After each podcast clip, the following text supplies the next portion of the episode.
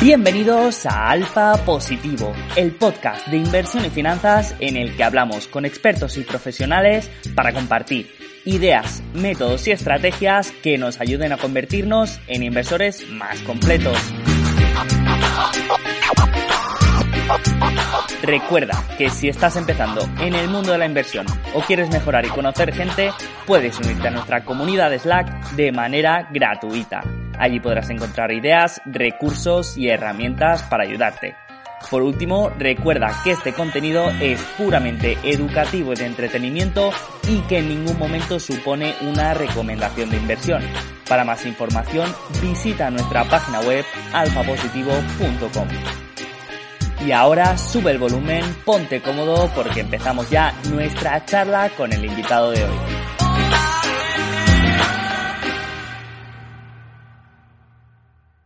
Muy buenas a todos, ¿cómo estáis? Hoy, como veis, tenemos un programa diferente a los que solemos hacer. Normalmente siempre solemos traer a un invitado, pero bueno, hablando un poco con Adrián también nos apetecía ya hacer un, episodio un poco diferente y, hablar nosotros de, algún tema. Y hemos pensado que puede ser, mm, depende de cómo vaya hoy y de cómo salga, puede ser una especie de sección que hagamos eh, una vez al mes o una vez cada dos meses para, para, bueno, para hablar de temas concretos o de cómo vemos el mercado o de cosas más generales o de cómo va el proyecto, de cosas que comentamos en, en la comunidad. Así que vamos a probar cómo sale.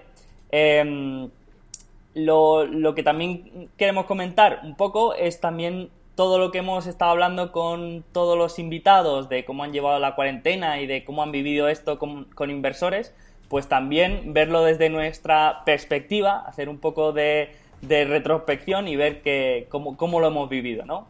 Entonces, Adrián, ¿cómo va? ¿Cómo estás? pues currando a tope como toda la cuarentena y antes de la cuarentena. Pero bueno, todo, todo bien, gracias. ¿Tú qué tal, Sergio? ¿Cómo lo llevas? La verdad es que han sido meses bastante intensos. Eh, sí. Eh, parece, parece que una tontería, pero mm, todo lo que hemos montado durante estos meses, tanto en la, en la comunidad como, como con, las conferencias, el, podcast y todo, pues eh, ha, llevado a que sea un mes bastante, bueno, un mes, dos o tres meses que llevamos ya, ¿verdad? Acumulando los meses. ¿Cómo, ¿Cómo, has llevado toda la cuarentena? ¿Cómo la has vivido a nivel personal? Las dos primeras semanas quizás más llevaderas. Después ya se hacía pesado, tanta casa, tanta casa, tanta casa. Pero bueno, las últimas semanas, como van levantando la veda, ya puedes salir ahí a tomar algo, a visitar a los amigos, a visitar a la familia, pues hombre, ya, ya se lleva de otra forma. ¿no? no es la libertad de antes, pero bueno, ya nos podemos ir a la playa a desconectar un poco y hombre, ya se agradece, se agradece. ¿Tenéis playa ahí en, en Vigo o, vas a otro, Aquí tenemos el Caribe. mejor que el Caribe porque hay mejor comida. ¿Y será verdad? Hostia, pues no lo sabía yo. Eso no me lo enseñaste cuando te fui a visitar. ¿eh? Rías Baixas, siempre. Esto es un paraíso. vale, vale. no, pues sí que es verdad que al principio la gente se lo tomó de manera muy positiva y habían fiestas en los balcones y, era todo eh, mensajes de positivismo, pero conforme iba pasando el tiempo sí que nos íbamos apagando y cada vez costaba más. Menos mal que, bueno, que ya se puede salir y, casi hacer vida normal. Bajo mi punto de vista, incluso demasiado se puede hacer, pero, pero bueno, que, ya es diferente. Yo, en mi caso, pues han, han sido unos meses de locura, porque, porque bueno, ya te lo expliqué. Yo, bueno, para, para el que no lo sepa, yo vivo en, en Dublín, vivo en Irlanda, llevo mm, unos tres o cuatro años trabajando allí y, y claro, pues yo cuando me enteré que iban a cerrar las oficinas, cuando nos anunciaron que íbamos a trabajar desde casa durante dos semanas, pues yo dije, hostia, pues voy a aprovechar estas dos semanas que puedo trabajar desde casa y me voy a ir a España a visitar a mi familia y a estar estas dos semanas que puedo trabajar desde casa con ellos. Bueno, pues esas dos semanas ya se han convertido en más de tres meses que llevo aquí Y, bueno, claro, eh, tenía los billetes de avión y todo, pero no me han dejado volver, no, no, han, no han funcionado los... Bueno, directamente es que no, no podía salir de, de, la región, así que mucho menos eh, viajar en avión.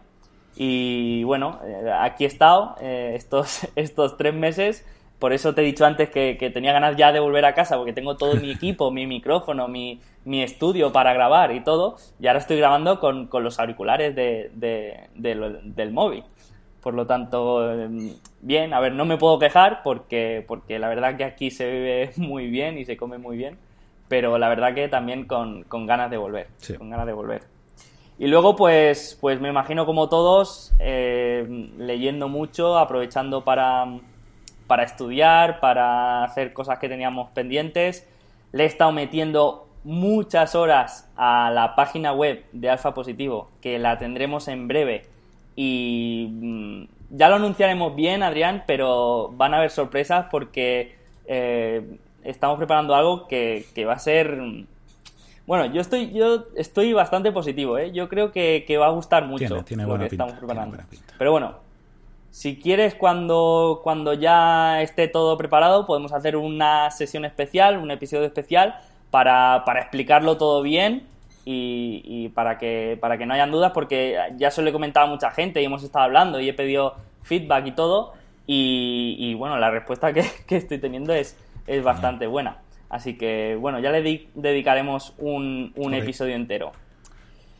Y, y, luego, otro tema también importante es cómo hemos vivido esto eh, en, nuestro trabajo, ¿no? Porque, porque, bueno, lo anunciaste el otro día, pero tenías una, una novedad bastante, bastante positiva, ¿verdad? Es el, el nuevo job estamos. de Adrián. Ya tenía ganas de, empezar a trabajar en el sector al, a, a, meterme de lleno, ya no solo a nivel aficionado, como se puede decir, sino ya a nivel profesional.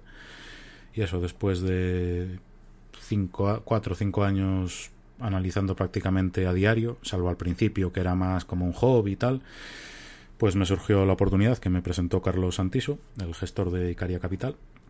Y bueno, desde, desde mayo, desde principios de mayo, estoy colaborando como analista. Eh, un equipo pequeño, pero muy somos todos muy entusiastas, unos frikis de la inversión, como, como se puede decir. Y ahí estamos todos, metiéndole un montón de horas. Eh, tenemos a una persona, Mateo, dedicada más a la parte cuantitativa. Eh, es un crack, o sea, te hace unas cosas en Excel que te quedas flipado, de conectar con APIs, ta, ta, ta, ta, te dices, pero ¿cómo has hecho esto? Y bueno, flipantes, aporta muchísimo.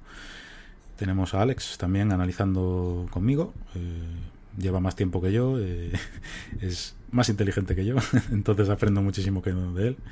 Y Carlos eh, es tremendo, tiene una experiencia brutal, también tiene bastante, está muy curtido en la parte cuantitativa, pero también en la cualitativa, entonces tiene una visión, digamos, más global que el resto de nosotros y entonces yo creo que hacemos un equipo tremendo. Y bueno, tenemos la parte, lo que explicaba Carlos el otro día, no, no quiero alargarme mucho, tenéis el, podcast de, Carlos eh, subido al canal que lo podéis escuchar y os hablará pues de, los dos fondos que tenemos, el de capital permanente, que es basado en la cartera permanente de Harry Brown, 25% eh, oro, 25% renta fija, 25% acciones y estas cosas. Y eso, una cartera para quien no quiera mm, sufrir un menos 25%, un menos 50% en sus ahorros y que quiera ir pasito a pasito. Digamos que sacrificas un poco de upside, pero a cambio eh, porque claro, muchos fondos venden, no, retorno de doble dígito, ta, ta, y claro, por el medio te comes caídas del 30, del 40, del 50 y no todo el mundo está dispuesto a eso. Y después el otro fondo, el dinámico, ya es más renta variable, más ventajas competitivas, empresas eh, de crecimiento a precio razonable y estas cosas.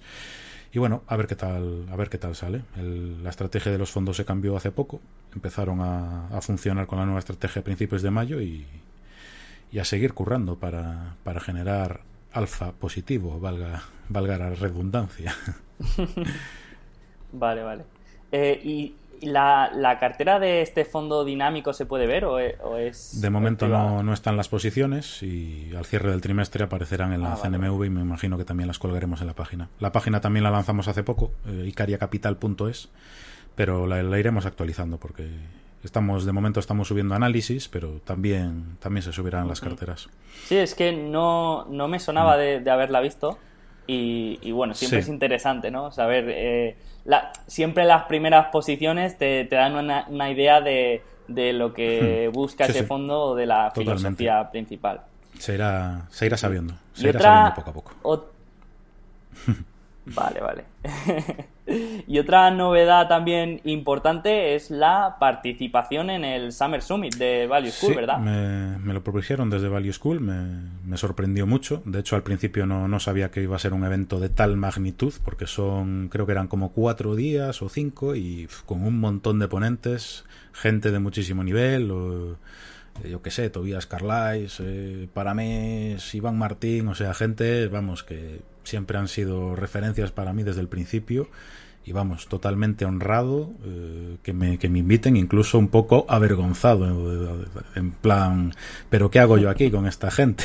Entonces, hombre, me, me siento me siento halagado de que me hayan invitado y, junto con, con, Paco Lodeiro haré, haré la presentación el 29 de junio a las 7. Eh, invito a todos los oyentes a que se apunten a los eventos que ellos quieran, a los que os llame la atención porque aparte va a ser gratuito. Eh, creo que también van a subir las grabaciones, entonces mm, darle las gracias a Value School por, y la enhorabuena por el trabajo, porque eso son muchas horas por detrás, coordinando con la gente y demás. Seguro que sale algo, algo bonito de ahí.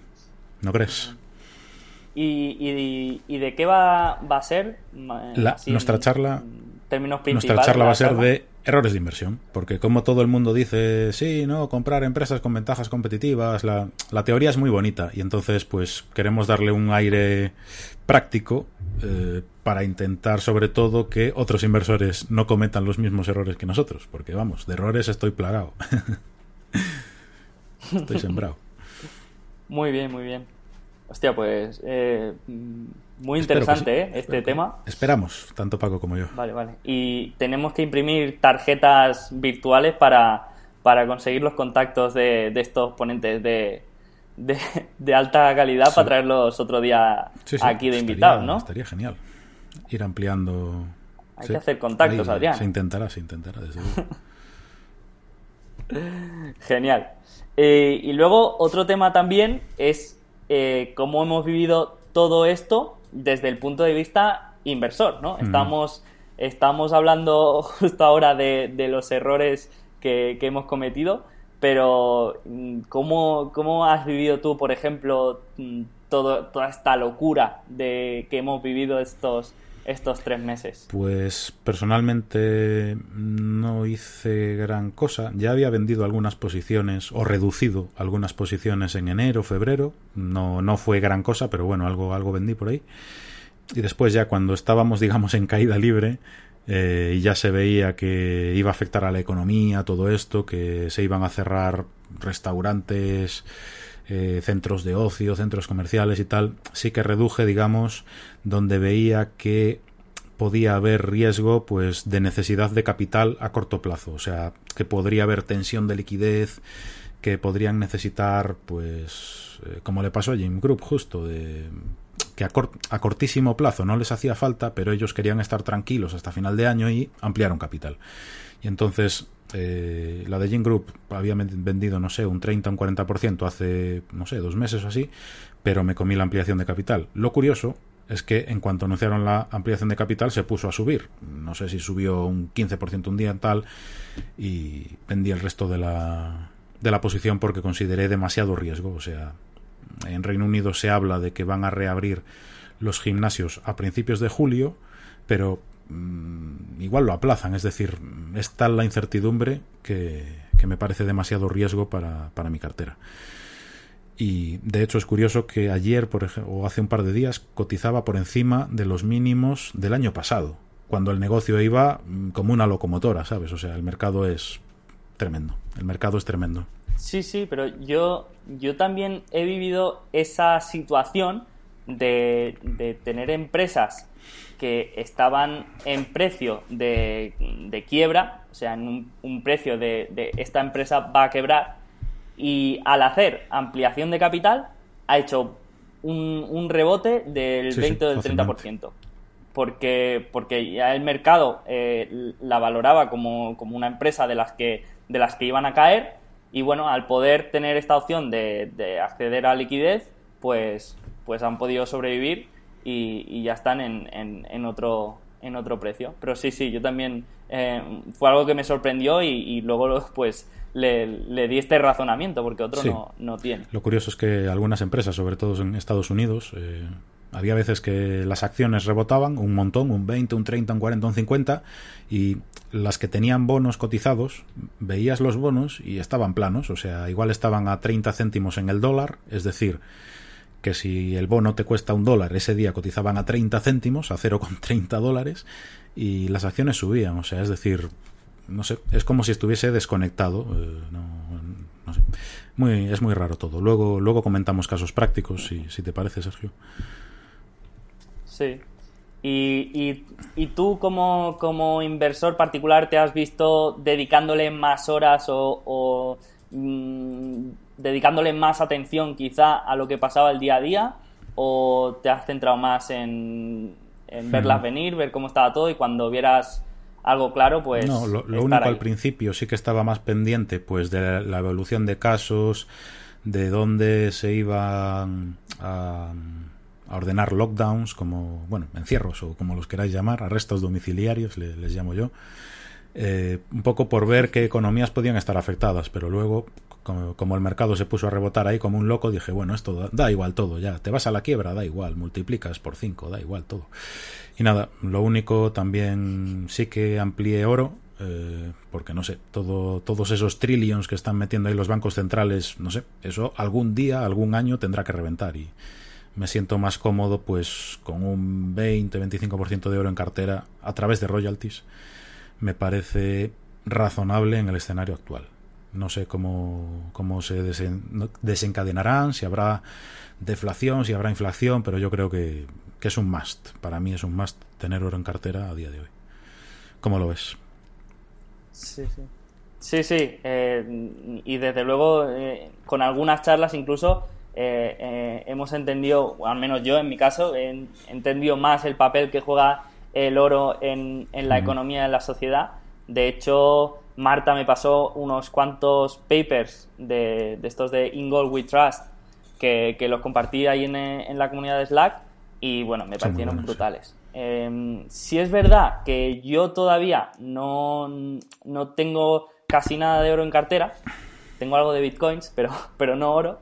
Eh, pero sí que sí que tengo planteado ya eh, incorporar algo. Mm, quizá no un 20, pero, pero un 5 sí que seguramente durante los, los, próximos meses acabaré teniendo. Y, yo en mi caso, eh, sí que fue un poco parecido, ¿no? De, mm, yo no había vendido, por ejemplo, eh, durante, en todo lo que llevamos de año, no había vendido casi nada, pero tampoco había comprado. Y tenía acumulada eh, bastante liquidez, tanto, tanto en, el, en el broker como, como en, en otras fuentes de, de, ingresos o de cuentas que tengo. Y, sí que he aprovechado para. Sí que aproveché todas las caídas para ir aumentando hasta ya a, mediados de marzo, me parece que ya me pareció una locura lo que los precios que habían y sí que hice una, una aportación bastante importante y hice algo que quizá mm, yo no recomiendo hacer, pero que a mí me ha salido bien hasta ahora, ¿no? Que es concentrar. Normalmente en estos casos eh, mm, no es lo más recomendable concentrar, porque un fallo eh, te, puede enviar al palco, pero rápidamente. Pero en mi caso, pues llevaba bastante tiempo metiéndole muchas horas de trabajo a, un sector en concreto, que son los, centros comerciales. Y, claro, ya tenía, ya tenía alguna, alguna exposición y, tal, pero con todo lo que había caído, a mí, antes de, de, la situación coronavirus, ya me parecían baratos. Al, al haber esta caída y hacer el trabajo del análisis de supervivencia y ver que el 90% de probabilidad era de que sobrevivieran, pues, y, al haber hecho todo el trabajo previo, pues, pues sí que me dio la convicción, sí que tuve la convicción para concentrar bastante en, este sector, que, ahora mismo ya es eh, casi el 50% de, de cartera, que ahora seguramente conforme vaya pasando el tiempo eh, se, lo iré deshaciendo, pero, pero sí que, por ejemplo, eh, solamente la semana pasada este 50% eh, de cartera se dobló en, una semana. Por eso digo que me ha salido bien, pero que no es algo recomendable, ni que yo le recomiende a nadie, ni, ni que posiblemente vaya a hacer nunca. Pero son estas situaciones especiales que, dices, hostia, he hecho todo el trabajo, eh, conozco bien estas empresas, conozco bien el sector y, conozco bien los activos que tienen, eh, si puedo asegurarme de, la supervivencia de estas empresas, es que no encuentro una razón para, para no, para no eh, ir fuerte. Y, bueno, de momento, de momento ha salido bien, pero, pero bueno, mm, todavía no hemos sacado el champán ni nada. Esto es un, un camino largo, esto es una maratón, como decimos. Así que, bueno, mm, esto es así un poco mi, mi estrategia que, he seguido durante, durante estas caídas, pero que ya te digo que, conforme vaya pasando el tiempo y, y todo vaya volviendo a la, normalidad, entre comillas, se supone, eh, pues iré volviendo a una cartera más, más mm, como la tenía antes, pues más diversificada y con, y hmm. con más sectores. Ahí yo destacaría la importancia de, tener el trabajo hecho. No es que dijeses, me compro esto porque está barato y ya está. es decir, le echaste las horas al sector y sabías que el mercado, o tenías una meridiana certeza de que el mercado se había pasado de frenada. Y claro, para eso necesitas horas. Es como. No es ir a ciegas, O sea, yo, por ejemplo. Ni mucho menos. No, no, claro. Yo, por ejemplo, vi otros sectores que me parecían muy baratos como por ejemplo los, el de leasing de aviones, yo realmente creía que estaba muy, muy barato y había hablado con gente y, y, en, y, en, y, en, mi empresa tenemos una, una empresa de, de gestión de, de, leasing de aviones. Y, es, quiero decir, que, que, tenía contactos para tirar y todo. Pero yo al no haber hecho todo el trabajo que tenía, es que, aun sabiendo que, que estaba barato, no, no tuve la misma convicción que, con este otro. Y, en, este tipo de situaciones lo que no puedes hacer es un, análisis rápido de un día, porque ahí sí que es más hmm. fácil cometer fallos. Sí, o, después si baja, igual vendes, dices, ay, me equivoqué, vendo. Y luego multiplica por tres, ¿sabes? Hay que hacer las cosas con criterio. o bueno, si queréis especular, especular, pero sabiendo, conociendo los riesgos. Exacto. sí, sí. Sí, sí, exacto, exacto. Pero, pero bueno, es que ahora, mm, ahora si quieres un poco introducimos el tema del que queríamos hablar, porque, porque bueno, mm, yo te he comentado de, de, hablar un poco del mercado y en general y de todo lo que estamos viviendo, porque lo normal desde alguien que no haya vivido nunca nada igual es, es hacerse muchas preguntas y ver cosas muy raras y, bueno, y, no entender mucho todo lo que está pasando, ¿no? Vemos que, bueno, ahora, ahora hablaremos de los casos, pero, pero bueno, te quería preguntar un poco cómo, cómo ves tú ahora el mercado y qué, qué, qué es lo que lo está moviendo principalmente. Eh, yo creo que lo mueve principalmente la liquidez de los bancos centrales, porque fue en cuanto anunció la Fed que iba a imprimir o se, iba a sacar de la chistera no sé cuántos trillions, tres trillions, el mercado, vamos, empezó de rally en rally. El Banco Central Europeo se unió a la fiesta, más trillions, más subidas, etcétera, etcétera. Y nada, o sea, la recuperación en V sí, está en el mercado. Yo, evidentemente, no la veo en la economía. Eh, el mercado siempre intenta adelantarse a los acontecimientos, por supuesto, entonces no digo que el mercado esté equivocado, pero lo que sí veo es que últimamente mm, da igual todo, todo es positivo. O sea, cualquier noticia, mm, el mercado mm, sube.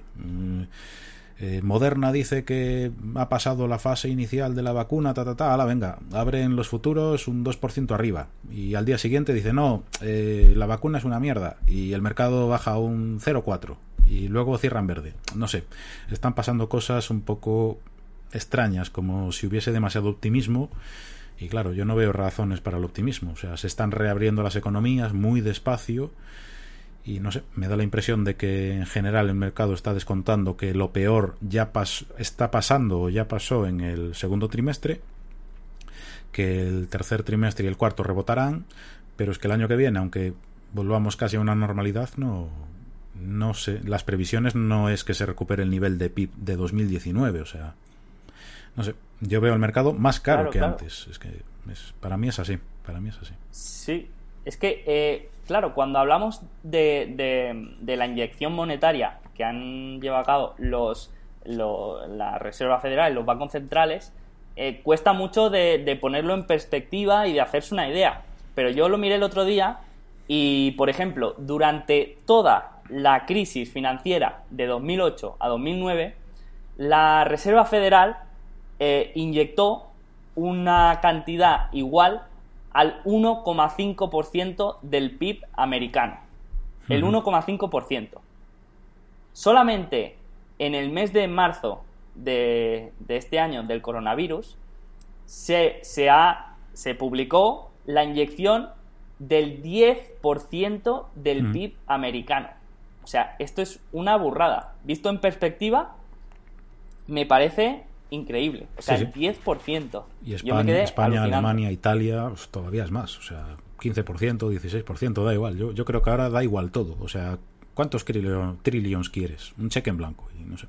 Parece que eso no, no tiene fin. Y claro, no sé. espero que no, pero algún día igual revienta. O... No sé. Eso de invertirse el dinero ah, no, no es tan fácil.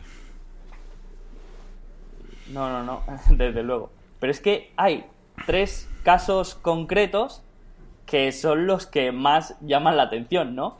A ver, aquí hay que hacer un disclaimer y es decir que esto lo estamos grabando el 8 de junio y, se va a publicar el sábado 14, ¿no? Me parece que es. Sábado 13. Entonces, sábado claro, de aquí al sábado de aquí al sábado va a cambiar todo seguramente mm, y va a ser totalmente diferente.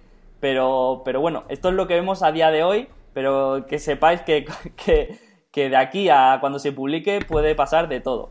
Así que a mí, por ejemplo, uno de los casos más eh, destacados ha sido el de las empresas en bancarrota, ¿no? Que, que ha sido increíble lo que ha pasado. Eh, aparte era de lo más bullish que podía pasar. Si, si, si, las empresas estaban en bancarrota es como si tuviesen más posibilidades de multiplicar, de ser una multibagger en cuestión de, días o, en una misma sesión. Eh, bueno, por, por, poner un poco de perspectiva, eh, desde los mínimos de marzo, el mercado en general, el, el S&P 500, el S&P 500, para entendernos, tuvo un retorno del 43% en 10 semanas. O sea, esto es brutal. Eh, de hecho, ya mm, el Nasdaq ya está en máximos históricos y el S&P creo que ya estaba en positivo el, el año en curso, el year, year to date.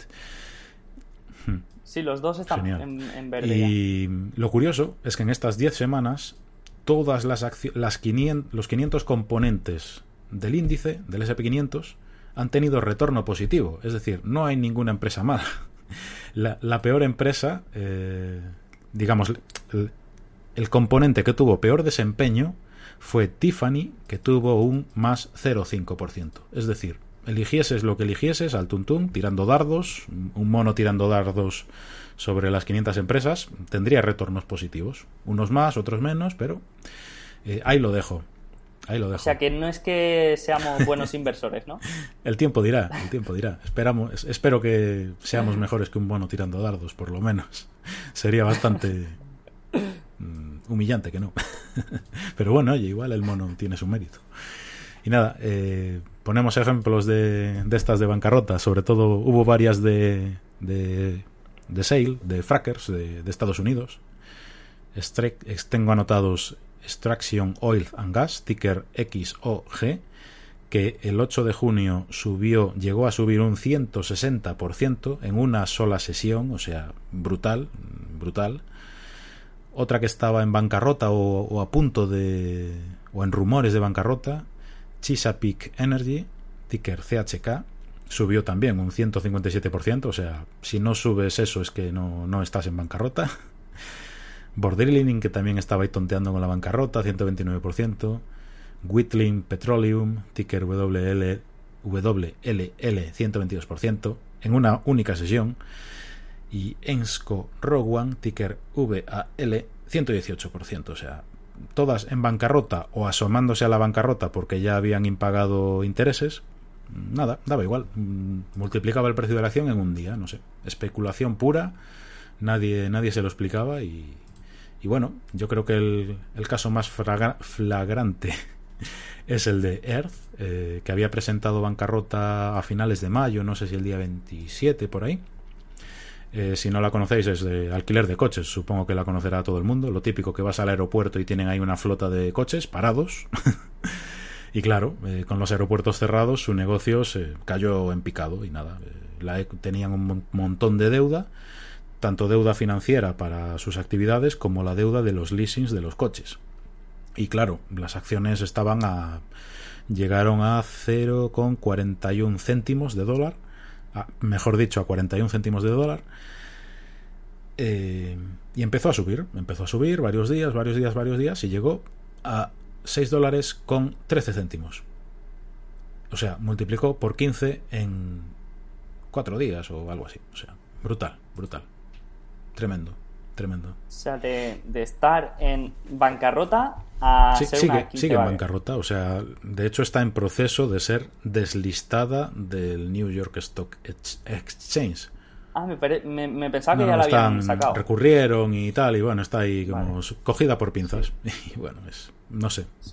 Lo que pasa que también hay que aclarar lo que, lo que es el Chapter 11. Hmm. Porque mm, a ver, yo, yo tampoco soy, soy experto ahí, pero, pero sí que el, Chapter 11 no significa que la empresa vaya a morir, sino que eh, los creditores mm, de alguna manera toman el control de la empresa, bueno, no, no, operativamente, pero a partir de ahí eh, el beneficio que se genera es para pagar los creditores y entonces eh, el Chapter 11 lo que se hace es entrar en una situación en la que se, anulan de alguna manera los pagos a los de deuda, pero la empresa sigue funcionando operativamente. Es decir, que, que Hertz no, no es que ahora eh, vayamos mañana al aeropuerto y no. Bueno, mañana seguramente sí, pero me refiero que Hertz va a seguir funcionando, la empresa va a seguir funcionando operativamente.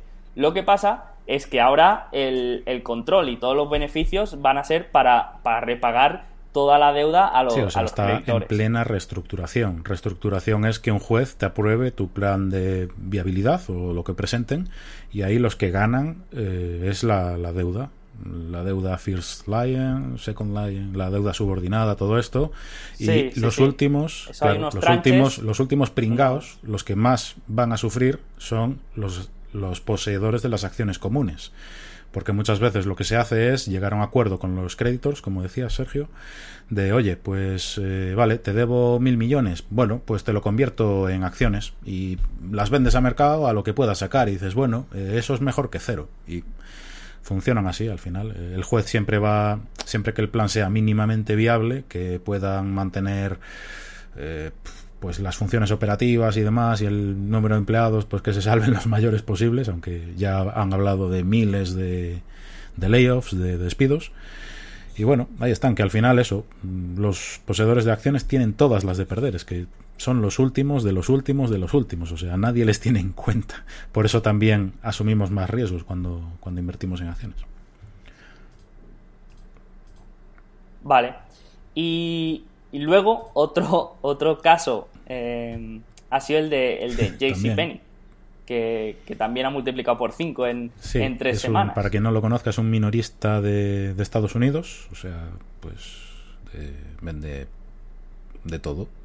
No sé si vende alimentación o ropa y cosas de estas. Bueno, minorista de tiendas, venta al por menor, apalancamiento operativo, deuda y claro, les, todo esto les crujió, les terminó de crujir. Ya la empresa no iba muy bien y claro, con todo esto se aceleró y nada. Presentó bancarrota también y nada pues nadie sabe por qué pues empezó a subir. Se puso de moda o lo que sea y multiplicó por cinco porque sí. Sin noticias sin, nada concreto. Tremendo. Sí sí. Eh, creo que es solo de, ropa de ropa casual. No no vende em, comida ni alimento fresco. Pues más negocio para Inditex. Sí, sí, sí.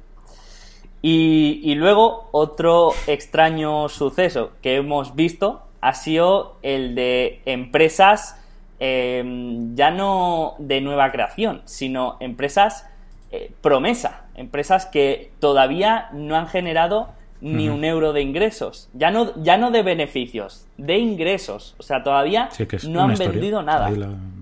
los inversores compran una historia sí. y ya está. No, no hay más. La valoración es la historia que cuentes. y a eso no le pones un múltiplo. Compras y ya está. Estamos, a, bueno, para, para que no se despiten los oyentes, estamos hablando de Nicola Corp, que pues el discurso es que es la nueva Tesla, que se va a comer el mercado, que no sé, que va a hacer camiones ligeros como churros y que va a ser rentable y no sé. Eh, ayer no sé si capitalizaba más que Ford, ayer hablo del 9 de junio eh, vi varios tweets al respecto de que Nicola Corp superaba la capitalización bursátil de Ford.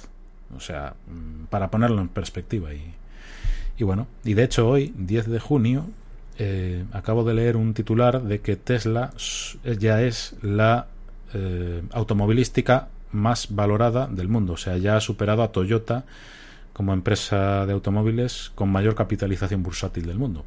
No quiero decir que sea burbuja, pero es curioso. como mínimo es curioso. Sí, a ver, eh, en, el, en el caso de, de, Tesla sí que puede ser más, más sobrevaloración, pero eh, en este caso de, de Nicola, eh, pues, ¿sabes una cosa? Yo, a ver, a mí jamás se me ocurriría en, entrar en, un, en, una empresa así ni, ni, ni invertir en, una de estas, pero yo, si tuviera que hacer una, una apuesta por una de las empresas que, que hemos mencionado hoy, sería por esta. Eh, ¿Sabes por qué? Por, por aquello que dijo, me parece que era Soros, no sé si, si te suena a ti, que decía, cuando localizo una burbuja, lo primero que intento es meterme en ella lo antes posible.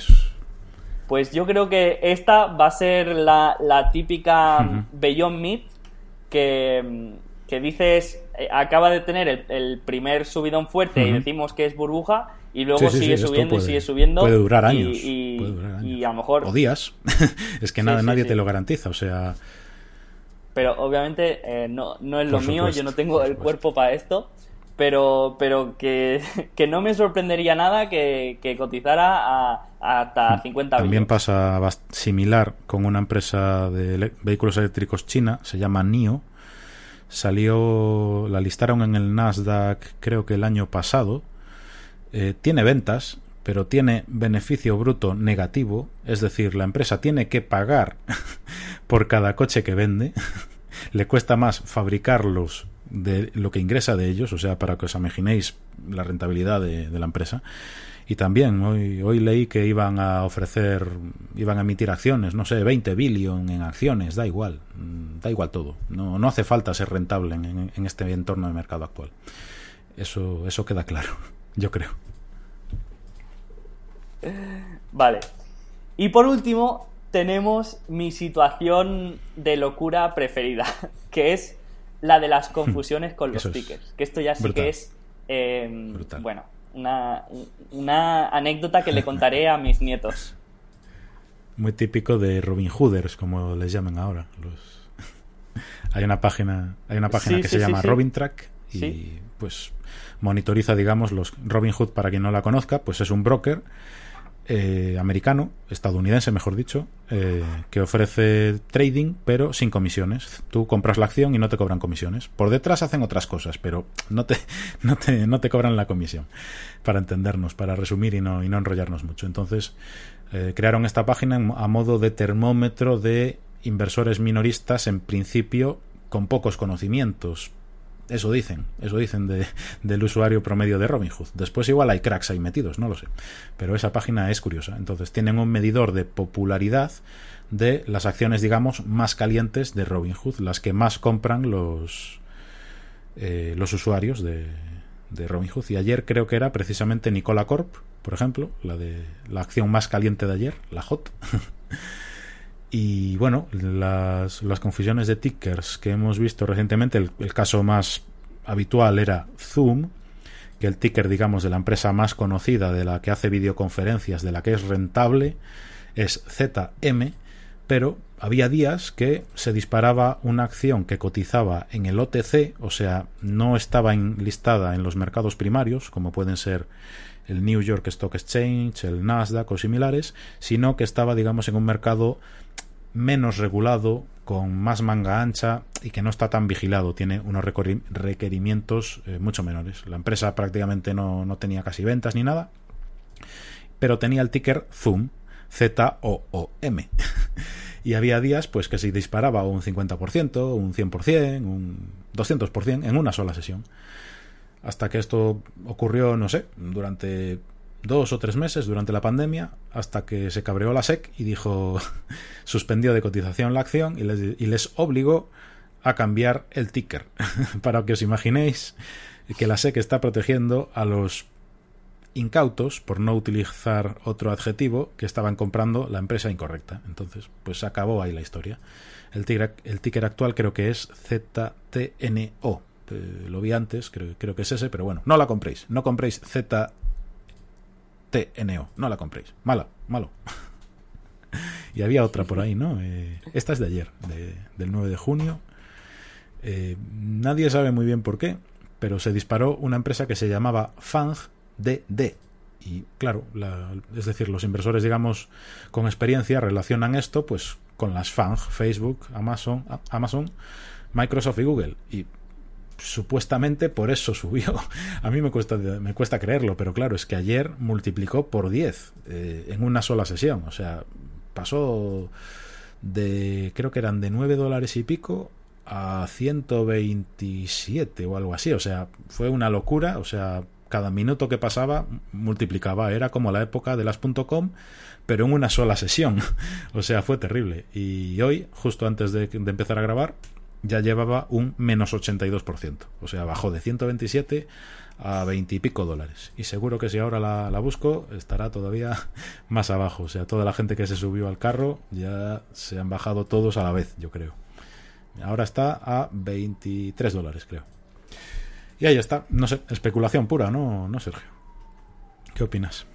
Sí, sí, sí. O sea, al principio yo creo que lo primero que piensas es eh, que incauta es la gente que se confunde de, de, ticker y compra una empresa que no es, pero luego si piensas, puedes llegar a la conclusión de que hay una especie de, de, de juego psicológico ahí de que digo, bueno, si la gente se piensa que esta empresa es la Zoom y la compra, me hmm. puedo adelantar, comprarla yo y, y tener toda la subida. Y si esto lo hacen a la vez, pues 100.000 mm, personas, hmm. pues mm, claro, pues parece que toda la gente se, se confunde, pero es que en verdad todos están intentando no ser el último tonto y aprovechar esa subida. Cruzando los dedos para que funcione la Gritter Full Theory, ¿no? La, teoría de, que el siguiente será más tonto que tú y te comprará las acciones más caras de lo que has pagado tú y hasta que eso reviente. Y bueno, para que el, por eso no, o sea, yo no quiero creer que no todo el mundo que, que está comprando esta acción es porque se piensa que es la, la de videoconferencias. Yo creo que es por pura especulación. Pero vaya, quiero creer, quiero creer.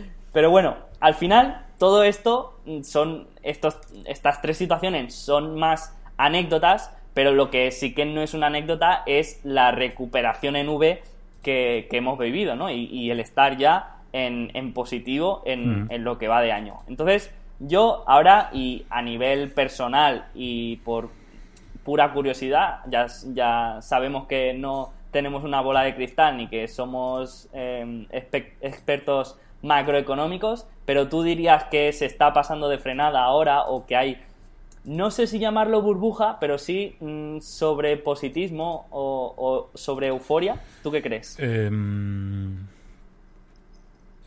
yo creo que quizás hay lo que detecto, lo que me huelo, es que hay un poco de exceso de optimismo, porque me, me resulta difícil creer que el impacto, por lo menos para los próximos 1, 2, 3, 4 años, sea que prácticamente las empresas, o el conjunto de empresas, valen lo mismo ahora que lo que valían a principios de año. ¿no? Me, me resulta difícil de creer, como mínimo.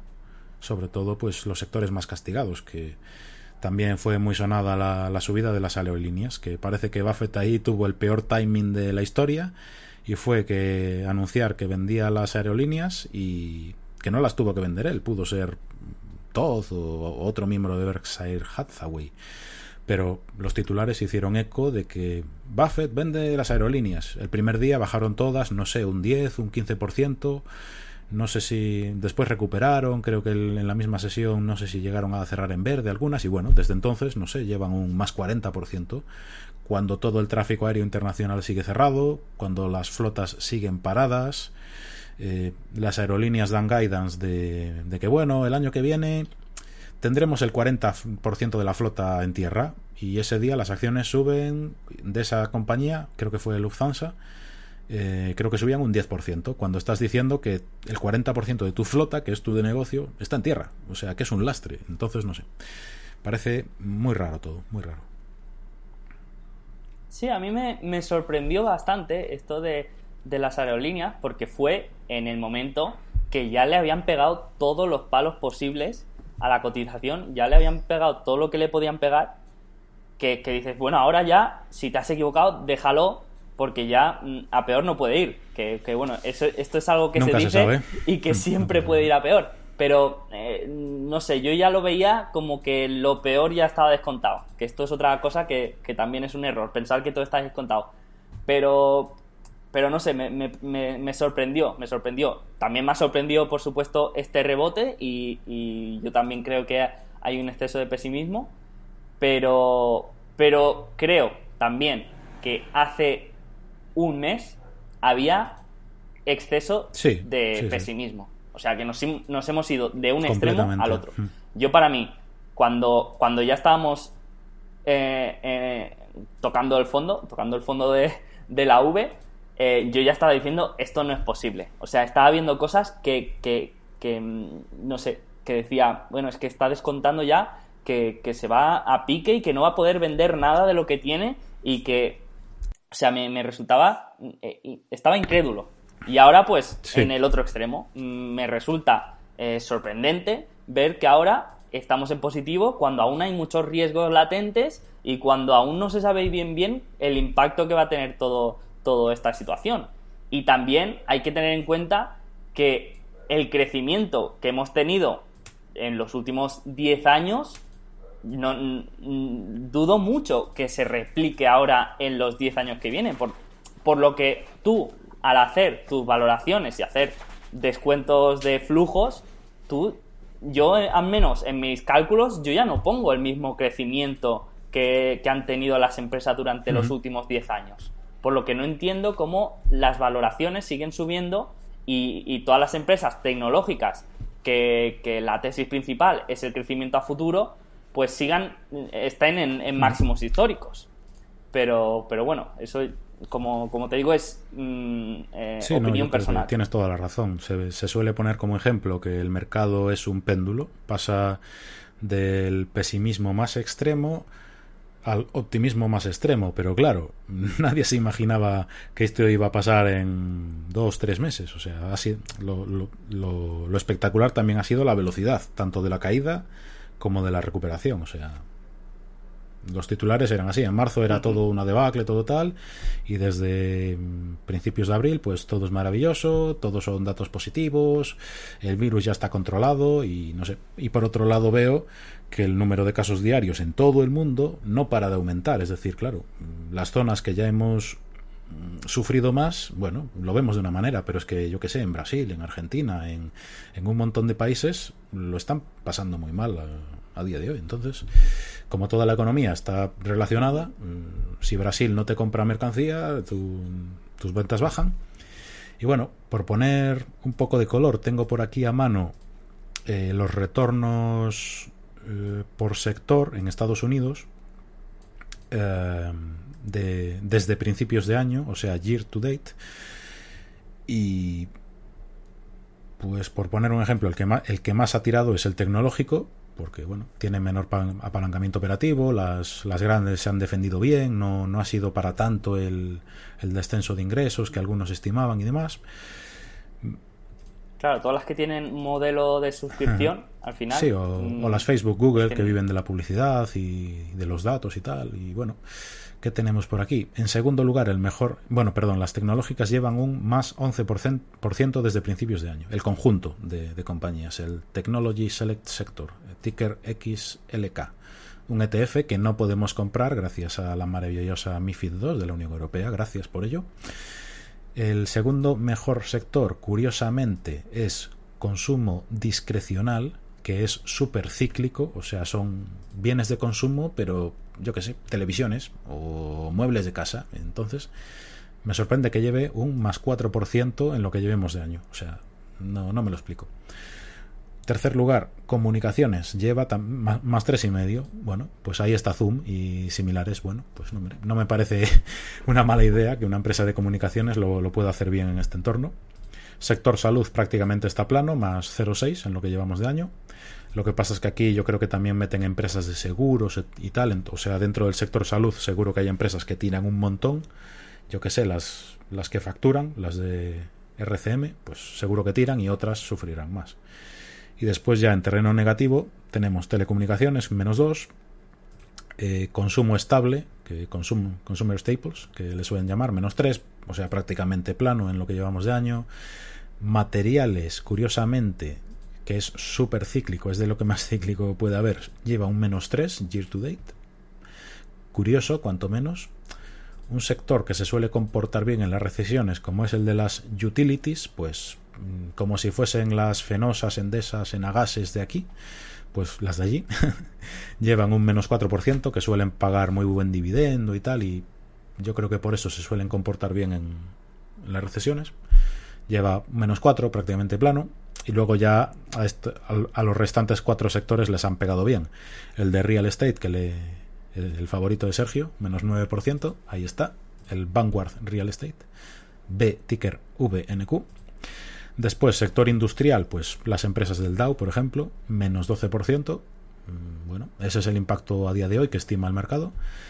Me sorprende también que las financieras en conjunto, después de haber bajado tipos un 0,5% de golpe, llevan solo una caída del menos 17% a 10 de junio. Me resulta curioso y llamativo que en teoría deberían aumentar los impagos y demás. Veremos, veremos cómo se desarrolla eso. Y por último, pues el sector de siempre.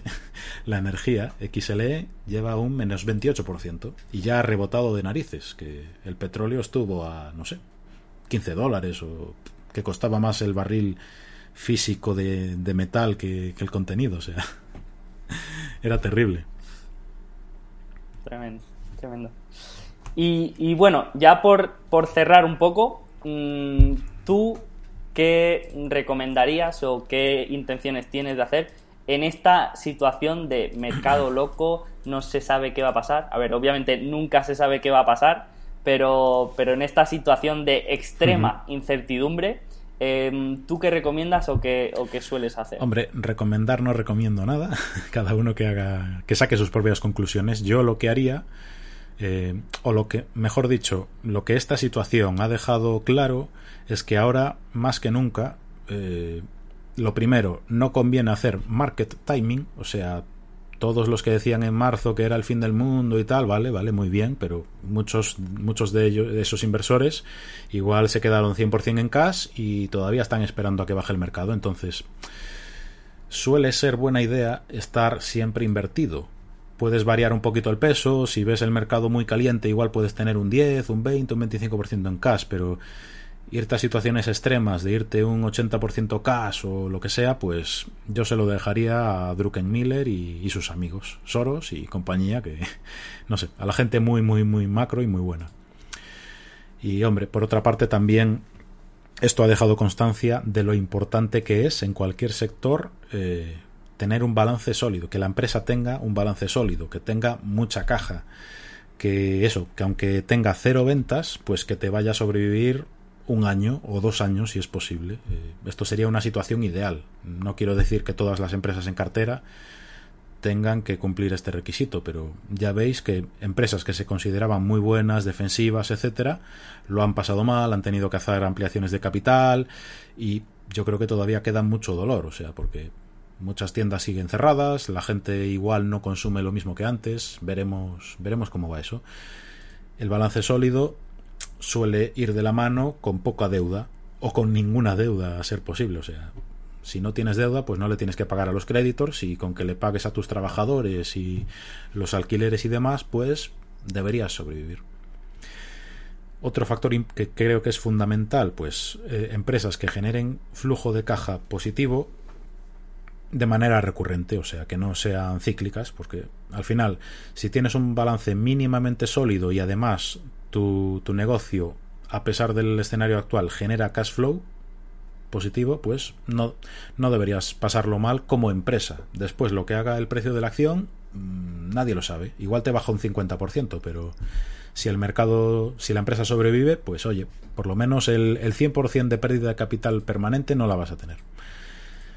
Y todo esto suele ir de la mano también de ventajas competitivas, porque una empresa que en el entorno actual eh, no le afecte demasiado, siga generando cash flow y tenga un balance sólido, suele ir de la mano también con tener una posición de ventaja competitiva, ya sea, pues yo que sé, intangibles como las tecnológicas o marcas o lo que sea. Mm, yo creo que esos factores para buscar empresas resilientes, como se les suele llamar y demás, eh, es una buena receta para sobrevivir a entornos como el actual. Después, claro, cada inversor tiene que adaptar esto a su estilo de inversión. No quiero decir que sea lo mejor a 10 años vista, pero en el entorno actual de incertidumbre, como comentaba Sergio, pues yo creo que sería buena idea tener empresas de ese tipo en cartera, ¿no? ¿Qué, opinas al respecto?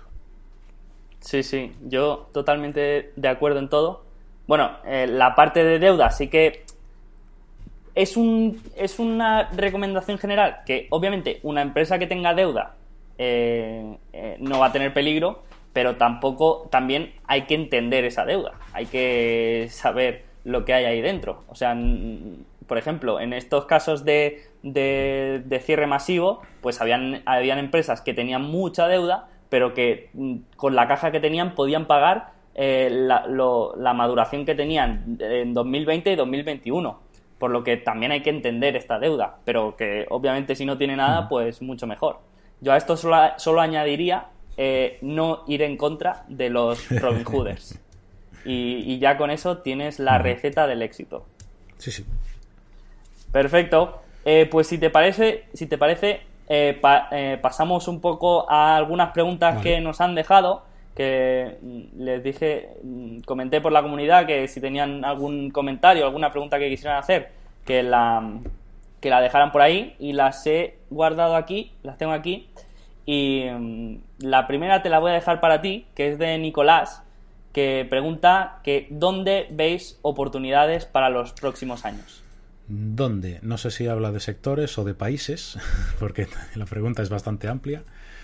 Eh, sectores, hombre, mencioné un poco antes los retornos de por sector. Entonces, pues quizás eh, normalmente en los sectores castigados mm, para la gente quizás que es más deep value o más value clásico entre comillas o lo, como lo queráis llamar suele haber alguna que otra oportunidad. Eh, a veces el mercado castiga a todas las empresas por igual, igual hay una empresa por el medio que tiene posición de caja neta, que no requiere mucho CAPEX o lo que sea. Rebuscar por ahí, pues a veces puede ser buena idea. Eh, otro sector que creo que lo hará bien en, entornos similares al actual, pues el tecnológico, es que ya, se ha demostrado en, la plena recesión que le ha ocurrido a Google, a Facebook, a Amazon y similares, pues que han crecido un poquito menos, o sea, ese es el worst case escenario de las, de las grandes tecnológicas, por ejemplo. Y, aparte de las grandes habrá muchísimas más, pero bueno, las menciono porque son las que conoce la mayor gente y la mayor parte de la gente. Y países, pues hombre, ya es, es un poco para gustos, ¿no? Eh, siempre se suele decir que el mercado americano está muy caro, pero es que se lleva diciendo desde 2011. Se lleva diciendo que lleva nueve años caro y cada año más caro. Entonces, decir que el mercado americano está sobrevalorado, pues hombre, eh, me parece muy atrevido, pero no sé. Quizás algún país emergente o, Japón o no sé. Ahí ya en países ya, ya me pierdo un poco. No sé si tú tienes algún alguna idea de, por dónde puede haber es que la verdad es que nunca Hmm. pienso así como en, en el factor país, ¿no? Eh, Puede. No creo que, que, por ejemplo, ahora España lo vaya a hacer bien en general. Mm, Creo que algunas empresas de España lo harán bien y otras muy mal. Pero no veo un escenario en que un país entero lo haga mejor que otros. No sé si me explico. Yo veo más, sí que por sectores, sí que puede tener sentido.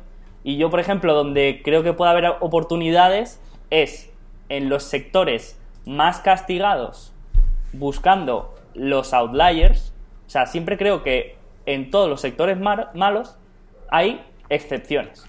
Igual que al revés. Si me preguntaras eh, de qué te pondrías corto, diría, pues iría a buscar a uno de los sectores que mejor lo está haciendo y buscaría a uno que a una empresa que realmente no fuera tan buena o que o que mm, por ejemplo si buscara una tecnológica que realmente no tuviera ninguna ventaja competitiva y que estuviera a una valoración similar a las otras. Pues eh, yo sería ahí por donde por donde empe- em- empezaría a buscar. Y luego nos ha dejado eh, bueno son tres preguntas. La segunda es qué habéis aprendido durante los últimos meses empieza tú Adrián ¿Qué habéis aprendido? Pues un poco lo que ya yo creo que ya lo habíamos mencionado antes. Lo primero, no, no hacer market timing, o sea, no, no, no lo hagas. Él nunca lo haría. Hay que hacer un eslogan ahí o un meme o algo. No, no hagas market timing. Warren Exacto, nunca o sea, lo haría. hay- algo hay que hacer. algo hay que hacer. ¿Qué más? Pues mm, evitar acciones calientes. Esto es mío personal, no quiero decir que todo el mundo lo tenga que hacer, pero meterte en la especulación de comprar farmacéuticas porque igual tienen la vacuna del, del coronavirus y demás. Es que, no sé, hay más de 100 farmacéuticas eh, desarrollando una vacuna. O sea, ¿por qué la que eliges tú va a ser mejor? O sea, o tienes unos conocimientos biotecnológicos ultra profundos y aún así seguro que hay un factor suerte. O, lo que estás haciendo es especular, no, no es invertir. Ahí ya a gusto de cada uno. Si, si oye, si queréis mm, jugar un poco al casino, sin problema, oye. Y, y poco más. Bueno, y, eso, tener empresas en cartera que vayan a sobrevivir. Punto. Yo, por, por añadir un poco lo que he aprendido, no, no sé si he aprendido o reforzado, pero es la de los la de factores que hay fuera de nuestro control y que se te pueden escapar Sí, sí. A, a tu análisis. Y por un análisis macroeconómico excelente que hagas y un análisis microeconómico excelente que hagas, siempre va a haber factores, no que no tengas en cuenta, sino que están fuera de, de, de- de control o de que es imposible saberlo. Ya, ya lo hemos. Eh, a ver, y, y ya no por el- ya no decir el obvio que es el coronavirus, que eso es imposible de predecir y tal. Pero por ejemplo, tú después del coronavirus podrías haber hecho un análisis macroeconómico súper bien, perfecto, impoluto y, y estudiar un sector y una empresa eh, de manera excelente y que venga la Fed y, y lleve a cabo este tremendo programa, que es algo que no, no lo puedes predecir porque es una decisión personal, no de una persona, hay, hay un equipo ahí, pero es una decisión humana. Por lo que eh, es, eh, es imposible eh, de predecir y es imposible entender el impacto que, que estos factores tienen. Porque si, si, no hubiera, si no hubiera habido esta distorsión en, en el mercado, hubieran habido tres o cuatro veces más empresas en bancarrota de las que hay Sí, hoy en día. O- O sí, o- muchísimas o- más. o tensiones de liquidez, o los bancos que no dan créditos y estas cosas. Exacto, o sea, se podría haber armado una hecatombe eh, terrible. Entonces, ¿qué pasa? Pues que tú tienes tu Berkshire Hathaway y has estado haciendo los deberes durante 10 años y ahorrando como una hormiguita y el mercado está caro y el mercado está caro y ahora llega tu oportunidad de, de- de- de la década, de la vida y, y, claro, tienes este factor que te lo, te lo echa todo al traste. Entonces, mm, pues eh, al final eh, eso he aprendido, ¿no? Que hay tanto factores positivos como, como negativos que están fuera de tu conocimiento y de, de tu control. Totalmente.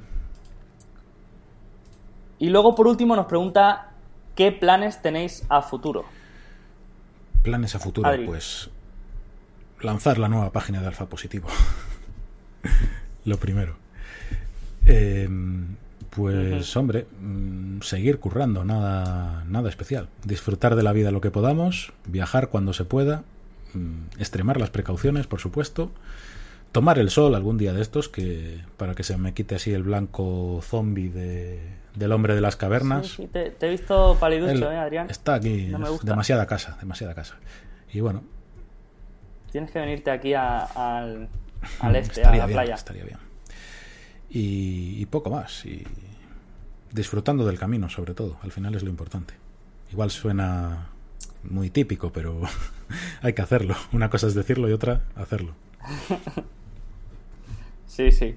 Eh, pues yo estoy, estoy a otro rebote de, de, de estos, del 40% de la IF, así que vamos a rezar. y que no, no, no, a ver, eh, pues yo ahora acabar lo de lo de alfa positivo, que, es lo que ahora estoy más enfocado, y luego pues llevar la vuelta a la normalidad lo, mejor posible. Eh, ahora sí que es verdad que estoy en una fase de reflexión y de, y de cambios y de que quiero cambiar y, volver a España y cosas así, todavía no tengo nada claro, pero bueno, sí que seguramente que, que habrán cambios entre entre lo que pase de verano. Bueno, si te, si te parece, pasamos a la siguiente pregunta que nos la hace Laura, que dice, ¿cómo puede ser que los mercados estén en máximos históricos mientras han pasado tantos problemas? Eh, dice, las protestas en Estados Unidos, el virus que todavía no ha acabado. Mm, ¿Tú qué dices? Creo que más o menos ya lo hemos comentado a lo largo del programa, que, hombre, el mercado siempre adelanta acontecimientos. Mm, yo creo que eso, que lo que estima el mercado en conjunto es que lo peor del daño a la economía ya ha pasado o está pasando ahora mismo en el segundo trimestre de 2020 y que la recuperación ya será pues en el se irá recuperando progresivamente en el tercer trimestre, en el cuarto, en 2021, pero claro, mm, la cuestión es ¿va a ser así? porque el mercado se empieza a empieza a descargar cuando pasa algo inesperado. Igual llega el tercer trimestre y la economía no tira como está pensando el mercado y empieza a caer todo otra vez. O sea, esto no es que ya ha pasado todo. O sea, mm, vosotros, todos nuestros oyentes saben que no hemos vuelto a la normalidad, no estamos consumiendo como antes. No me puedo, bueno, al cine creo que ya se puede ir, pero al 30% de capacidad y aún así el centro comercial yo pasé el otro día y sigue todo cerrado. O sea, no sé. Yo creo que es, va, a ser más lento de lo que el mercado espera, pero claro, es mi opinión sesgada y personal, que seguro que me equivoco. ¿No? Sí, bueno, al final la, la única explicación así lógica es, por una parte, el, anticipación que, que, hay en los mercados, o sea, los mercados van 10 mm, pasos por delante de lo que pasa en la economía, por eso mm, cayó tan en picado eh, cuando, cuando se empezó a, desarrollar el virus por Europa y, ahora ha rebotado tan, tan rápido. Por un lado, la anticipación y, por otro, em, el péndulo que pasa de un lado a otro. O sea, igual que, que el péndulo antes estaba en el pesimismo extremo, pues ahora está en el otro lado seguramente pues acabarán quedándose en un punto intermedio y, bueno, y, ahí nos quedaremos. Pero, pero bueno, eh, también opinión personal. Si quieres pasamos a la siguiente, que nos la hace Luis Miguel, que dice Sergio, el otro día vi tu hilo en Twitter sobre los rates y me pareció muy interesante. ¿Qué empresa te parece más atractiva para invertir? Eh, pues a ver, de los, de los que publiqué ahí, por ejemplo, solo tengo dos en cartera que son las, las de centros comerciales. Y, claro, mm, a mí me parecen más atractivos ahora, ahora mismo otros rates más pequeños que no están dentro del SP500, sobre todo, por ejemplo, los, los logísticos, porque veo em, oportunidades de consolidación y que muchos de ellos van a ser adquiridos. Y a ver, pero por supuesto, los data centers va a ser el que mejor lo haga. Bueno, que mejor lo haga operativamente. En, bolsa no lo sé. Eh, pero, pero bueno, en valoración, pues los que más atractivos me parecen, bueno, como he dicho, son los centros comerciales. Eh, supongo que ahí te he contestado un poco. Mm, por ejemplo, de los que comenté el otro día, pues Mace Rage y Simon, pues son los, los únicos que llevo en cartera y los que me parecen a, valoración más atractiva. Eh, pasamos a la siguiente, que esta es para ti, Adrián, que nos la hace Gerardo y pregunta cómo veis la tesis en Facebook, si, si la ves todavía con potencial. Pues, hombre, esta es, yo creo que es la pregunta recurrente desde que salió a bolsa Facebook. Cada, yo creo que cada año se repite la misma pregunta de todavía tiene recorrido, va a ser la siguiente MySpace, eh, lo típico. Y hasta ahora, pues siempre han sabido adaptarse al, al mercado en general. Eh, las compras que han hecho han sido brutales, la mayoría. Como todos sabéis, Instagram eh, la compraron por un billón, creo recordar y ahora vale un porrón, un porrón más. y es todo el, casi todo el crecimiento de Facebook viene de Instagram, es decir, los movimientos estratégicos que han hecho durante los últimos años se han demostrado que son eh, que han sido excepcionales. No, no, puedo decir buenos, han sido excepcionales porque lo son. Con Facebook ocurre pues lo de siempre, que, que siempre hay a diario muchísimo ruido, que amenaza regulatoria, que Trump pone un tweet que quiere hacer responsables a las redes sociales del contenido. Eh, siempre hay algo, todos los días siempre hay algo, siempre hay amenaza, siempre mm, la Unión Europea poniendo multas, Estados Unidos, eh, pues el, el DOG, el Departamento de Justicia, investigando mm, a las grandes tecnológicas. Siempre hay riesgo por ahí, pero luego va Facebook, te presenta resultados, te crece un 25% o te crece un 15% en el entorno, en el trimestre más duro de su historia eh, y claro, al mercado se le pasa, digamos, el enfado o el pesimismo de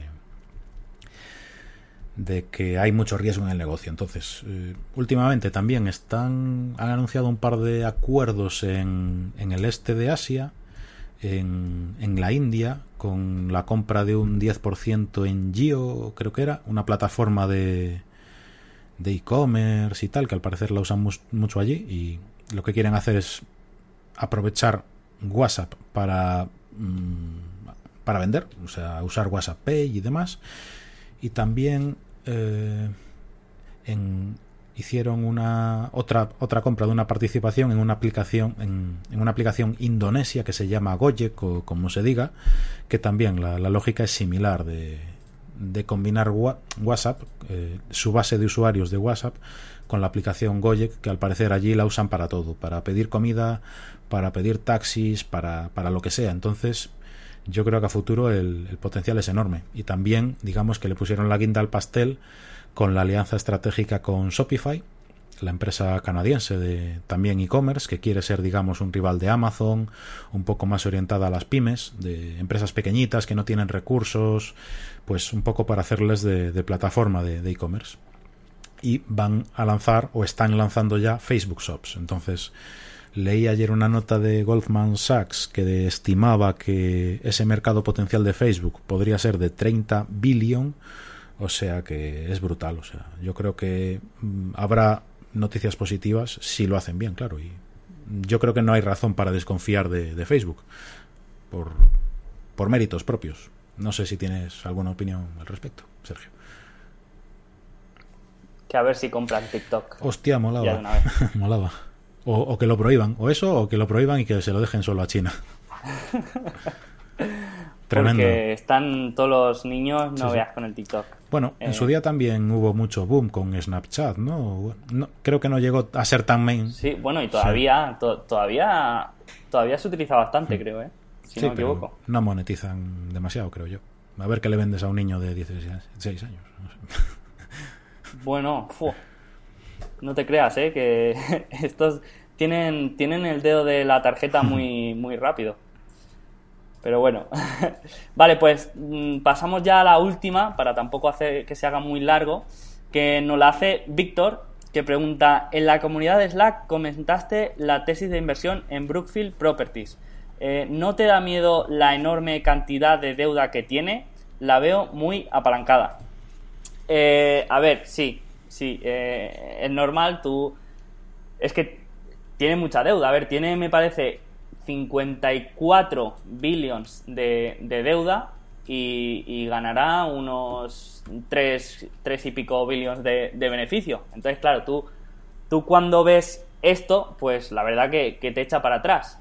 Pero, claro, es que esta empresa tiene la mentalidad muy de private equity, que esto viene un poco heredado de la matriz, pero si miras bien eh, la deuda y vas ahí a, los footnotes y, y, te fijas bien, ves que el 95% de toda esta deuda es deuda sin recurso. ¿Qué significa sin recurso? Que esta deuda está garantizada por un activo, es decir, eh, Brookfield adquiere un activo con, con deuda y esa deuda está ligada a este activo, y en caso de que, por lo que sea, ese activo no salga bien o no funcione o, tengan problemas, Brookfield eh, puede hacer un default estratégico, que es decir, yo te dejo de pagar esta deuda y tú te quedas con esta propiedad, o en caso de necesitar liquidez, eh, o, en caso de que mm, alguna propiedad, mm, por ejemplo, un centro comercial le dejen de pagar, eh, puede hacer eh, dejar de pagarlo y lo único que va a perder va a ser ese activo. No va a haber un efecto dominó como en el resto de empresas que la deuda tiene, tiene poder, tiene, em, sí, tiene, em, eh, ¿cómo se dice? responsabilidad, ¿no? Responsabilidad subsidiaria, o algo de esto. No, bueno, que tiene em, poder sobre el resto de la compañía, ¿vale? O sea, mm, tú si tienes una compañía y te endeudas, aunque sea para comprar un ordenador, si dejas de pagar esa deuda, el creditor tiene, eh, tiene poder para, para, para responder, tú tienes que responder con todos los activos de tu empresa. Pero al ser deuda sin recurso, eh, ahí, aunque haya un fallo y no puedas pagar eh, una parte de esa deuda, no le afecta al resto de la empresa. No hay un, efecto dominó. No sé, no sé si, se entiende bien. Creo que sí.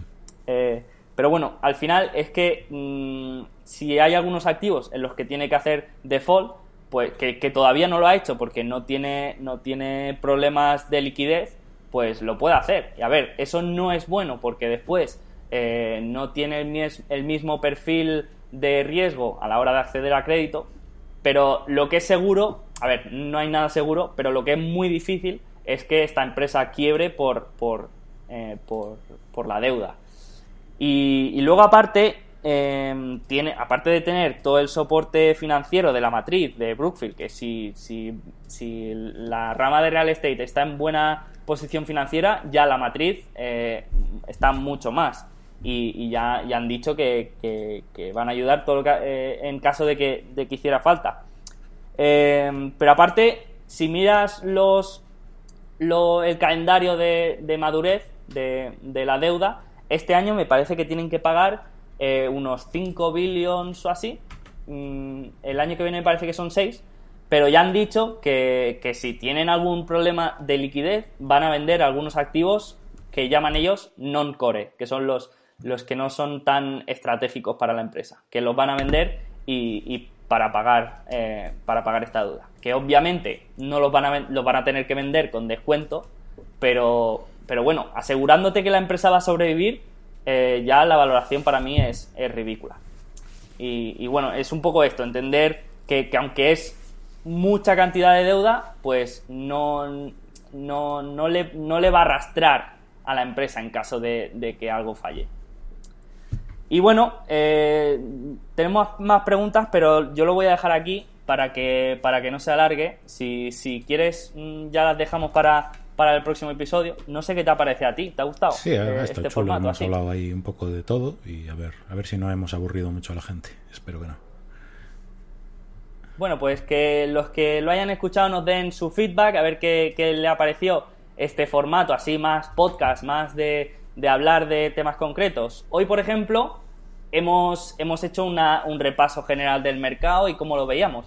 Pero otro día también podemos hacer hablar de un tema concreto. Eh, a mí me gusta mucho, por ejemplo, como hacen en Focus Compounding, que, por ejemplo hablan de cómo leer un balance de situación o cómo leer un 10K o, cosas así más de mm, un, tema concreto, que a mí también me parece interesante.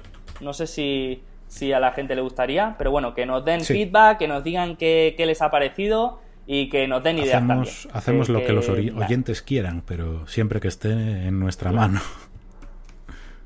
Y en nuestro círculo de competencia. Pero, pero bueno, es lo bueno de estar empezando, que podemos probar cosas y ver cómo funciona y, bueno, ir, ir probando y, y, luego al final, pues, pues lo que más funcione y lo que más guste, pues hacerlo más. Muy bien. ¿No? Perfecto. Bueno, pues yo por mí aquí despido todo. Ha sido un placer, Adrián. Como siempre. Pues y muchas gracias a, todos los que nos escucháis eh, y, nada más. Nos vemos la semana que viene. Un saludo a todos. Bueno.